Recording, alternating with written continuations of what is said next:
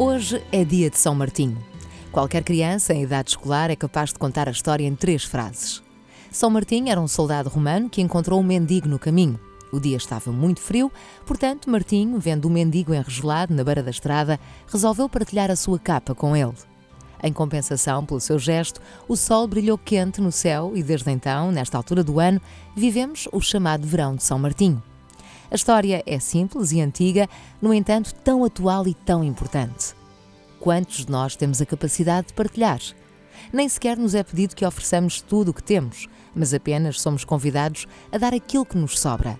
Cortar a nossa capa em dois e dar uma das partes a quem mais precisa. Em dia de São Martinho, castanhas à parte, o mais importante mesmo é esta lição universal e intemporal da partilha.